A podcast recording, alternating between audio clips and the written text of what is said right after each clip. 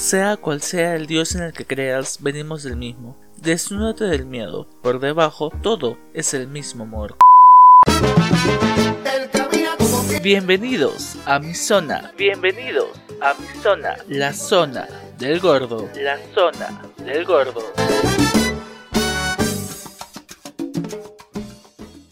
¿Cómo están? Bienvenidos una vez más a este podcast La Zona del Gordo. Ya saben, yo soy Eduardo y estoy muy contento de que me estén escuchando una vez más vía Spotify, vía Anchor, en el lugar donde te encuentres.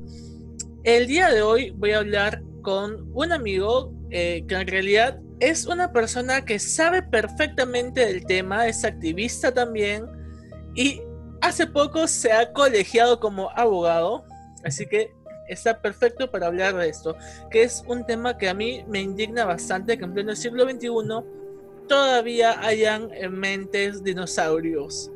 Estoy con Johan Ríos, él es abogado, y vamos a hablar sobre el caso Ugarteche, que es este caso de un economista peruano que se casó con su pareja en México y que lamentablemente no quieren reconocer su matrimonio. ¿Por qué? Porque simplemente es una pareja homosexual.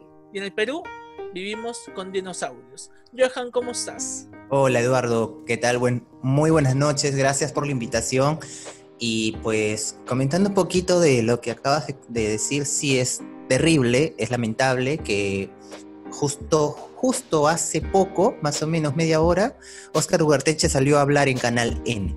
Y me quedo con esa definición que dijo, ¿no? Que el Perú aún, a pesar de la de los avances jurídicos que pueden existir en otras ramas, seguimos en, seguimos en 1800 y tantos en temas de diversidad sexual, derechos humanos y sobre todo la igualdad y no discriminación. Esto es lamentable, es triste y pues como acabas de comentarlo, es algo que desmerece muchísimo como nación y obviamente como personas eh, que estamos abocadas a derecho.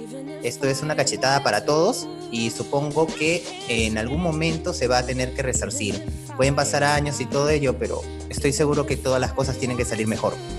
Así es, eh, la sentencia, bueno, la demanda nace hace dos años, según lo que estaba leyendo, cuando Oscar decide inscribir su matrimonio ante la RENIEC y la RENIEC, como siempre, una basándose una entidad que se basa en el Código Civil, donde dice que el matrimonio es hombre-mujer, no vale hombre-hombre, mujer-mujer, simplemente dijo no, aquí no aceptamos esos matrimonios, así que se olvidan de su matrimonio. Entonces él decide apelar, él decide hacer una demanda al Estado peruano, al RENIEC, y pasa un proceso ya judicial, obviamente, ¿no? Que lo gana en primera instancia, si no me equivoco. Sí, así es. Él lo gana en primera instancia en lo que es ya el, el mismo proceso ya de amparo a, en la vía judicial, ¿no? Pero es, en la segunda vía, o sea, mejor dicho, cuando se apeló por parte de RENIEC, la segunda vía simplemente por temas de forma dijeron de que no es admisible. Entonces, por ende, en recurso de agravio constitucional se fueron al Tribunal Constitucional y ahora, hace pocos días, bueno, ayer nada más, eh, se votó en contra de todo este proceso. ¿A qué te refieres exactamente cuando dices no se admitió por formas?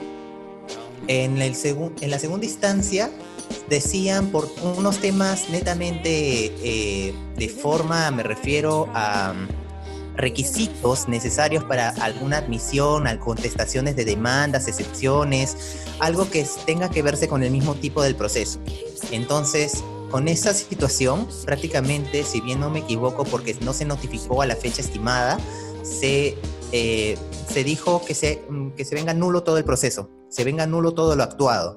Entonces, por esa razón, y ya para no irse a casación, obviamente, porque por un tema así no debería haber estos tipos de, eh, nulidad, simplemente ya se fueron al Tribunal Constitucional porque se tenía el tema de los derechos fundamentales.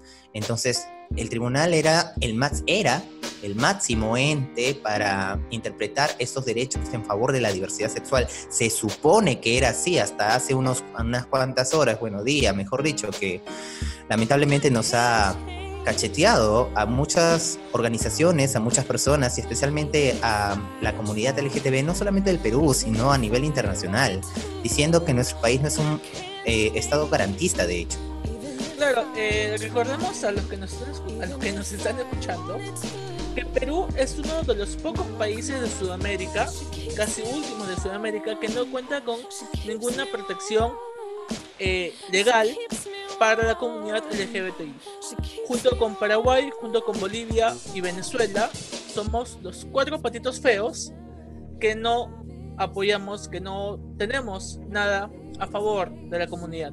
Entonces, es muy indignante lo que está pasando. La misma presidenta del Tribunal Constitucional, Marianela Ledesma, se indignó y dijo que ellos, que ella cree que si van a la Corte Interamericana de Derechos Humanos haciendo una demanda al Estado peruano, tienen todas las de ganar, porque claro, en el 2017 salió la opinión consultiva, que es con la que se aprobó el matrimonio voluntario en Costa Rica. Exacto.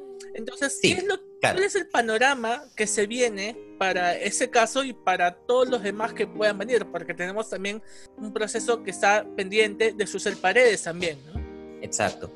Lamentablemente con Susel Paredes y con las demás personas, porque hay más en trámite, solamente que no son públicas, eh, lamentablemente todo va a acabar de la misma forma como ha pasado con el Tribunal Constitucional versus Oscar Ugarteche hasta la fecha, hasta el momento, porque con el mismo criterio simplemente se va a aplicar la misma razón y no se va a reivindicar el hecho de que el Tribunal Constitucional sea garantista de los derechos fundamentales. A no ser que haya una modificación con su cel, lo dudo, pero no creo, pero el sistema, mejor dicho, la, la situación, el conflicto está en este asunto.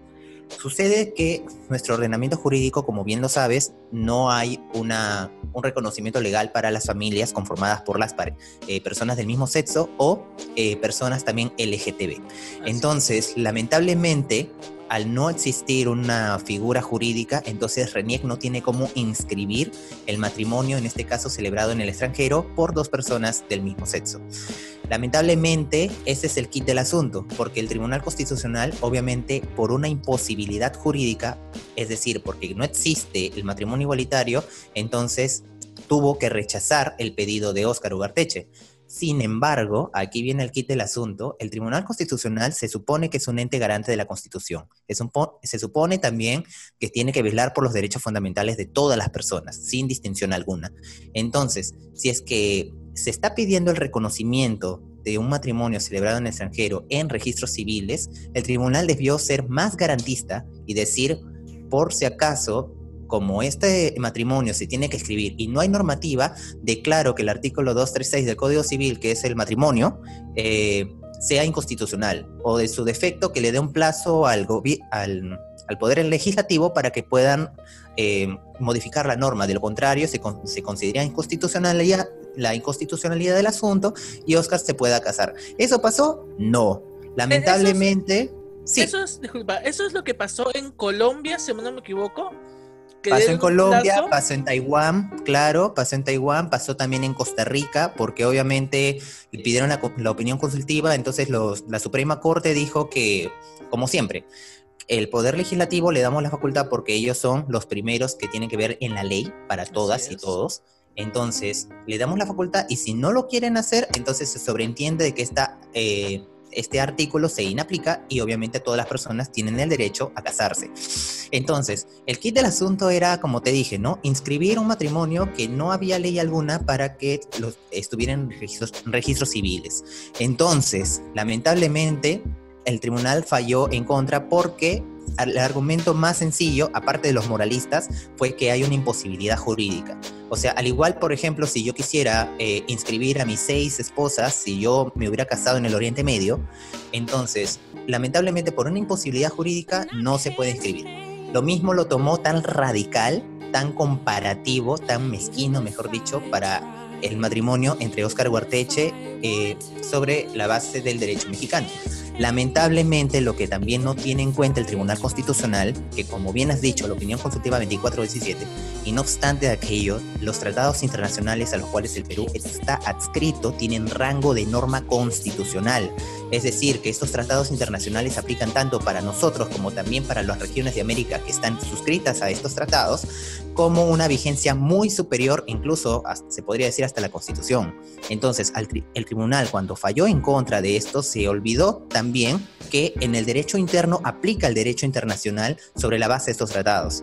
Entonces, eh, ¿qué es lo que estoy haciendo? Denigrando absolutamente toda vinculación que tengo por los, eh, por los derechos fundamentales. Yo, Tribunal Constitucional, solamente me evoco a mi Estado peruano, herméticamente cerrado, a que una norma me dice que es entre varón y mujer.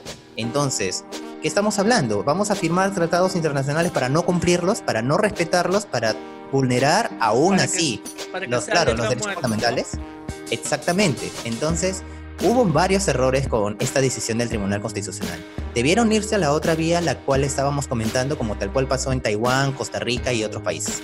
Debieron irse, pero lamentablemente se hicieron de la vista gorda, se pasaron netamente en la imposibilidad jurídica de que no se puede y se acabó.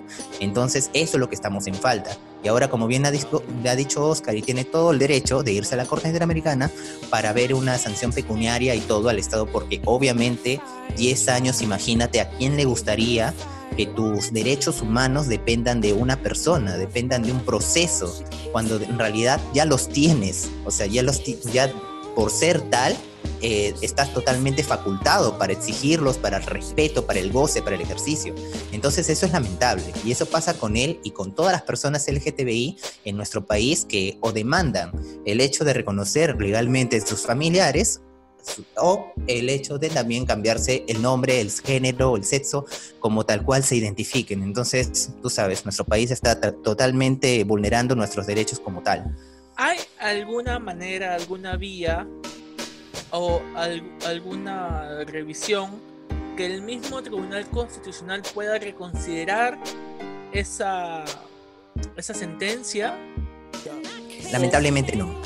Sí, lo, lamentablemente. Lo que, se emitió ayer martes es lo que queda. O sea, ya no se puede hacer nada más. Ni siquiera ellos mismos pueden reconsiderar su voto. Lamentablemente no, lamentablemente lo que se emitió, se emitió.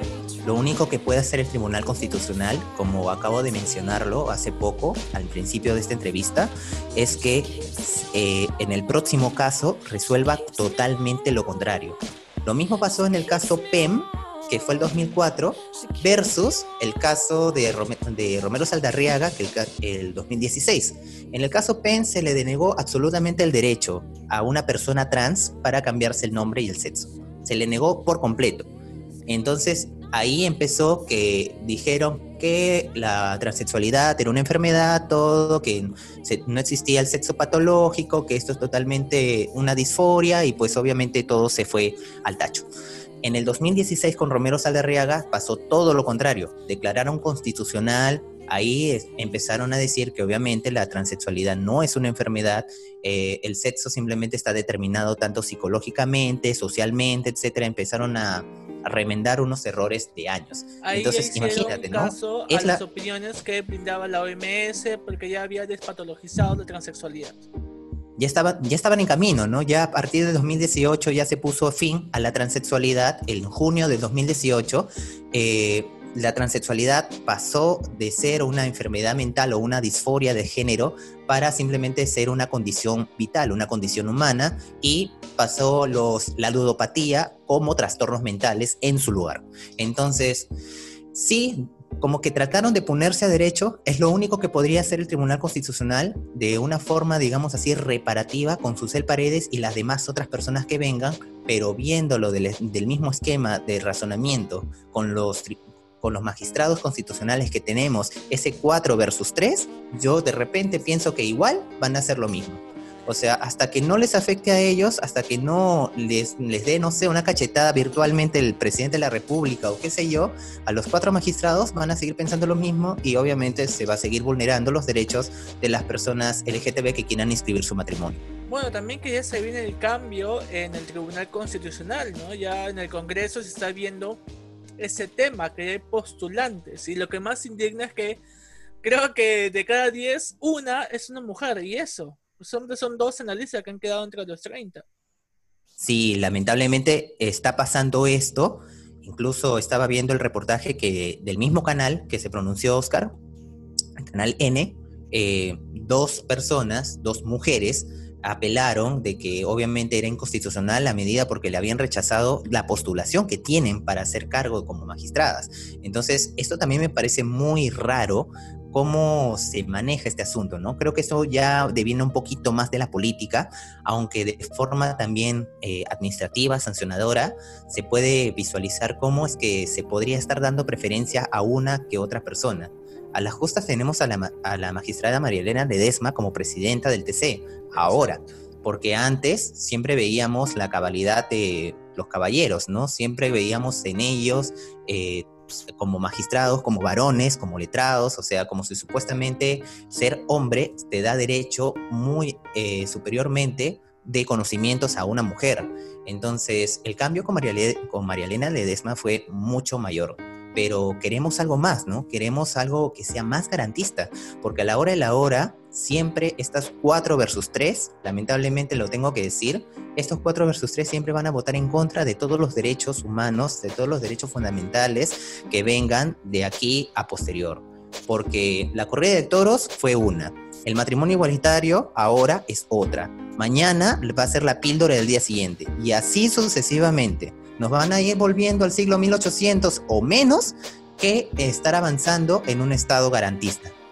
Dios mío, esperemos entonces que cambie, que el nuevo tribunal constitucional que llegue al, poder, a los sillones, cambie esa mentalidad de que pueda ser un poco más flexible. Gracias Johan por estar acá en este podcast de la zona del gordo. Tus números de contacto para los que nos estén escuchando, cualquier consulta, cualquier duda que tengan pueden acudir a tus servicios. Claro que sí, mi número es 976-221-429. Cualquier cosa, duda, consulta, WhatsApp.